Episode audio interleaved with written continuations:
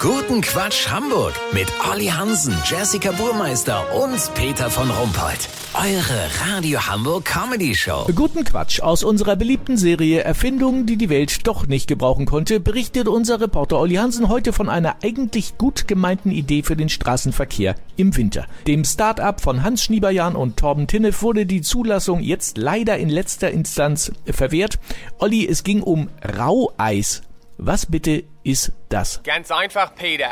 Raueis ist das Gegenteil von Glatteis. Glatteis ist gefährlich und verursacht jedes Jahr Sachschäden in Millionenhöhe. Das muss nicht sein, dachten sich die beiden Absolventen des Studiengangs Mikroballistik der Schneemann-Olaf-Uni in Helsinki. Die Sache ist die, Glatteis entsteht durch Niederschlag, der auf eiskalte Straßen trifft. Weißt, wie ich mein?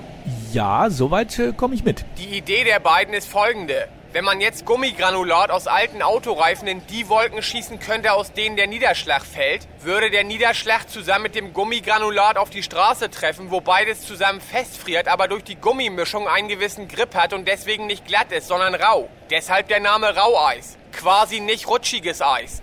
Ja, tolle Idee. Aber fällt das Gummi nicht schneller runter als der Niederschlag? Daran haben die zwei gedacht, Peter. Jedes Stückchen Gummigranulat wird von Hand mit Helium gefüllt, sodass es in der Wolke schweben kann.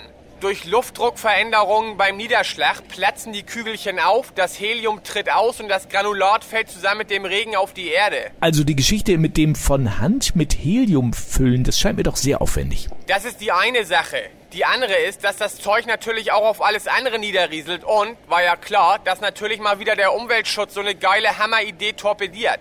Lass so machen, Peter. Schnieberjan und Tinnef arbeiten bereits an einer neuen Erfindung. Eine Cyber 3D Flugsimulatorbrille für Wellensittiche in Gefangenschaft. Wenn Butchi damit gut klarkommt, melde ich mich nochmal, dann habt ihr das exklusiv, okay? Natürlich. Vielen Dank, Olli Hansen. Kurzquatsch mit Jessica Burmeister. Corona, Virologe Schmidt-Schannersit sagt, zwischen März und Mai sind wir durch.